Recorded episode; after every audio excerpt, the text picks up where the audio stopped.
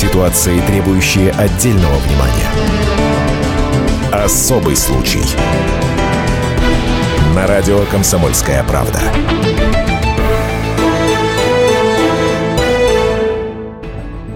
Красноярец объявил себя банкротом и сумел списать полуторамиллионный долг перед тремя банками. В России таких судебных решений пока единицы, однако в арбитражных судах уже тысячи дел, готовых к рассмотрению. 39-летний красноярец Василий Апанель потерял работу и не смог платить по многочисленным кредитам. Однако ему удалось воспользоваться так называемым законом о банкротстве физических лиц. Проблемы начались весной прошлого года. Зарплату работникам строительной компании, где работал Василий, сократили, стали задерживать выплаты. Рассчитываться по кредитам стало все сложнее. Мужчина мужчина пропустил один платеж, потом второй. Банки стали настойчиво напоминать о себе, обещали пени и штрафы. К осени прошлого года мужчина должен был трем банкам в общей сложности около полутора миллионов рублей. Насколько было возможно, э, как сказать, я ведь их и достаточно долгое время, эти кредиты, несколько лет, грубо говоря, я их мог обслуживать, оплачивать.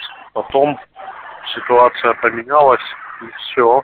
Когда вступил в силу федеральный закон о банкротстве физических лиц, Василий Апанель ухватился за него как за соломинку. Юристы помогли ему собрать необходимые бумаги и подали иск. Арбитражный суд назначил финансового управляющего. Тот оценил, что можно описать и реализовать в счет погашения долгов. На продажу пошла бытовая техника. После того, как финансовый управляющий продал все, что можно было, состоялось последнее заседание суда. Василий был признан банкротом. Это значит, что он больше ничего не должен банкам. Однако сам он считает, что ему очень повезло. Для него процедура банкротства банкротство закончилось быстро и безболезненно. Много же людей, кто попытается сейчас просто там ну, в мошеннических, скажем так, целях этот закон использовать.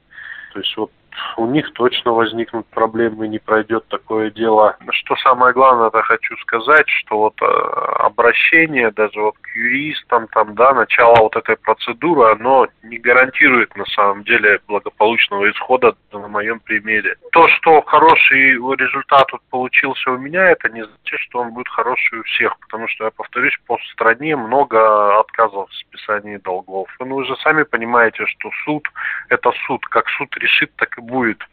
То есть у нас же право непрецедентное. Что же нужно сделать, чтобы получить статус банкрота? На этот вопрос отвечает руководитель службы списания долгов юрист Николай Немков. Первое, что нужно сделать должнику, это собрать пакет документов.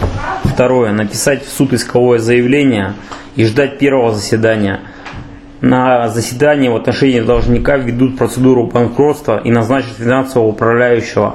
Он и займется погашением долгов перед кредиторами. Однако стать банкротом не означает родиться заново. Долги списаны, но остаются последствия, целый ряд ограничений. Ограничения существуют в отношении должников. Первое. В течение пяти лет он не может обанкротиться повторно. Второе. В течение трех лет не может занимать руководящие должности, быть директором и учредителем. И, и третье. Пять лет при попытке получить кредит должник должен указывать банкам сведения о своем банкротстве. При этом не стоит думать, что сейчас все начнут объявлять себя банкротами. Прежде всего, процедура затратная. Услуги юристов, расходы на финансового управляющего, траты на обязательные публикации и прочие расходы набегает по самым скромным подсчетам около 240 тысяч рублей. Кроме этого, эксперты говорят, Банкротство физического лица – это мера законная и рабочая, но все-таки самая крайняя. Лучше взвесить все свои возможности еще до того, как вы взяли кредит. Елена Серебровская, Ренат Каримулин, Комсомольская правда, Красноярск. Особый случай.